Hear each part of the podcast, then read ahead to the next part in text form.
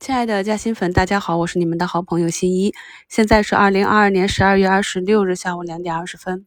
在十二月十六日给大家做的二零二三年行情展望中，我呢是给大家选出了五朵金花五个方向。我们在选取这些板块的时候，它们呢仍然是在一个下跌的状态啊，一直跌到上周五。啊，可以看到今天市场反弹板块。排名居前的第一名，TOPCon 电池百分之六点四六，然后 POE 胶膜 HGT 电池，然后就是我们一直关注跟踪的短期的酒店、餐饮啊、旅游。今天呢，不少军工个股也是站上了布林中轨。新能源这里啊，风光储氢核也是二零二三年我们关注的一个点。五平和早评跟大家点评过的风电，目前呢，天顺风能。大金重工都是涨停，东方电缆呢也要去冲击涨停了。在上一周下跌的行情中，我们一直跟大家讲，一方面呢要去把握啊已经走出多头趋势的这些板块回踩低吸的机会，另外一方面呢也要去关注这些我们中长期看好还是有成长预期的仍在下跌的板块。那么今天我们关注的这些板块，科技芯片、军工。风能、光伏、储能板块内的个股都是我们非常熟悉的公司和标的了。去年一整年都在跟大家去讲老赛道，在讲他们的预期啊。那么进入十二月呢，也是在跟大家讲，如果要关注老赛道，重点可以关注光伏这里，并且反复的跟大家讲去跟踪的三个因素啊，一个就是已经跌得足够深了。短期形成了超跌，第二个就是业绩成长的预期还在，第三个呢就是明显的有资金回流板块。可以看到呢，我们非常熟悉的金城股份、阳光电源、天合光能、上能电器、中信博、高策股份啊，他们在底部啊一反弹就是上涨十个点啊，而且这种慢慢的推高都是机构回补的盘口。新一呢提前一两周。就把板块逻辑、跟踪要点都跟大家讲了，朋友们呢应该都是有足够的时间去吸收、理解，做好准备来迎接这样一波反弹的行情。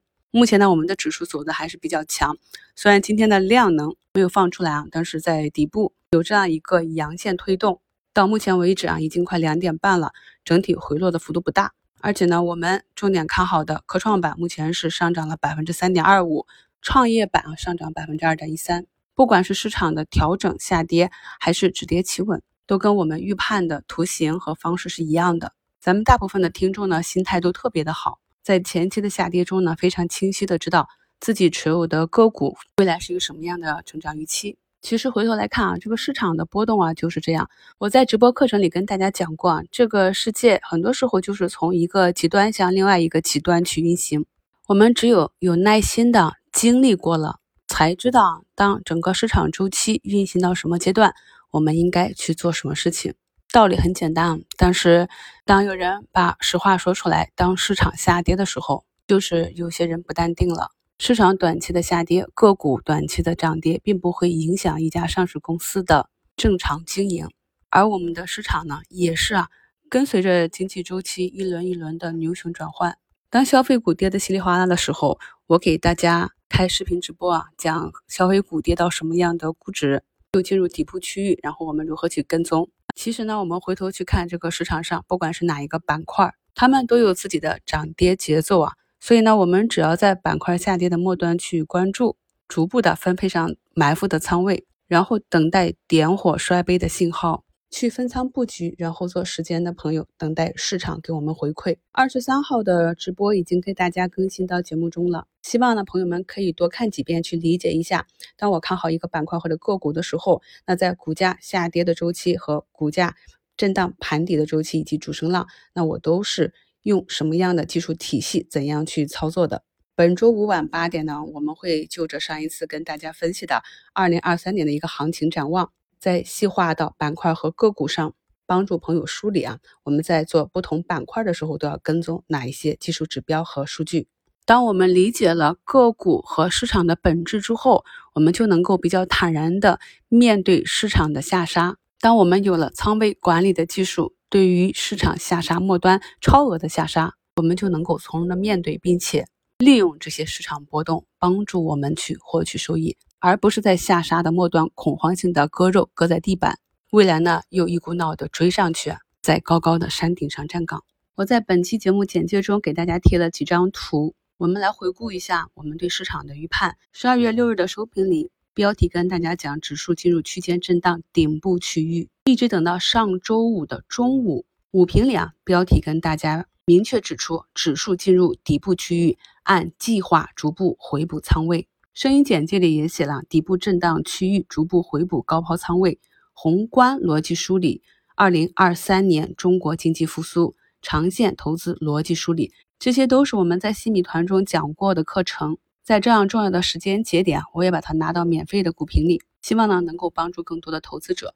面对上周的下杀，在周五的收评里，我也跟大家讲了有两个无法回答的问题，其中之一就是下跌末端问割肉，又帮助朋友们回顾了。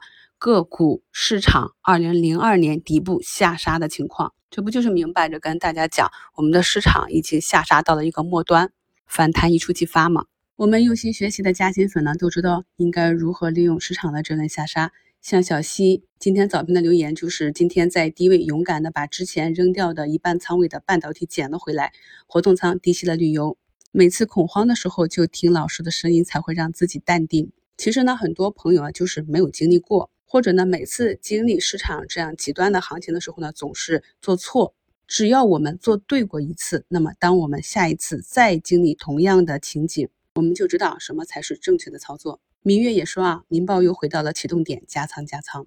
所以机会是跌出来的这句话听起来很简单，但是要运用到实战中还是相当难的。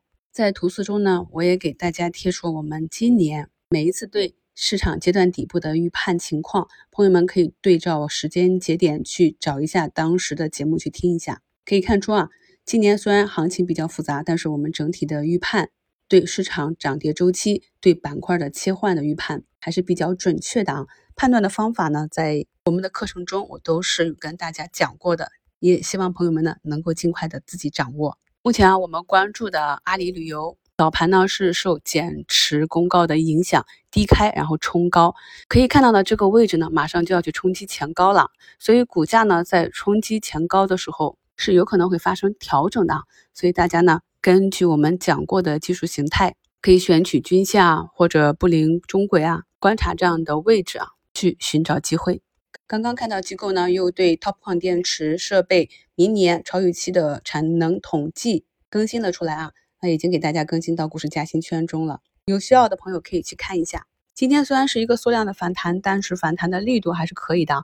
我们有句话就是周一涨涨一周，周一跌跌一周啊。咱们在上周五的直播里讲了短线、中线和长线的交易口诀啊。那么大涨日呢，买点在竞价和开盘啊。早盘已经跟大家分析过了，标题就写了。今天呢是一个机会啊。那么已经运行到还有十分钟收盘啊。那这里很多个股。今天涨幅都比较大了，大家根据自己的持股情况去做一下仓位计划啊。那么今天回踩的个股好多呢，也是早盘有冲高的。我们关注的板块里啊，也没有大幅下跌的个股。上周给大家做兑现案例的天顺股份，今天呢又是一个持续的跌停。这些如何看涨，如何看跌，哪个区域是机会大于风险，哪一种图形是风险大于机会，都是在过去的节目和课程中讲过很多很多次了。如果对这些还不够清晰的朋友呢？抓紧时间去听一下过去的节目，感谢收听，我是你们的好朋友新一。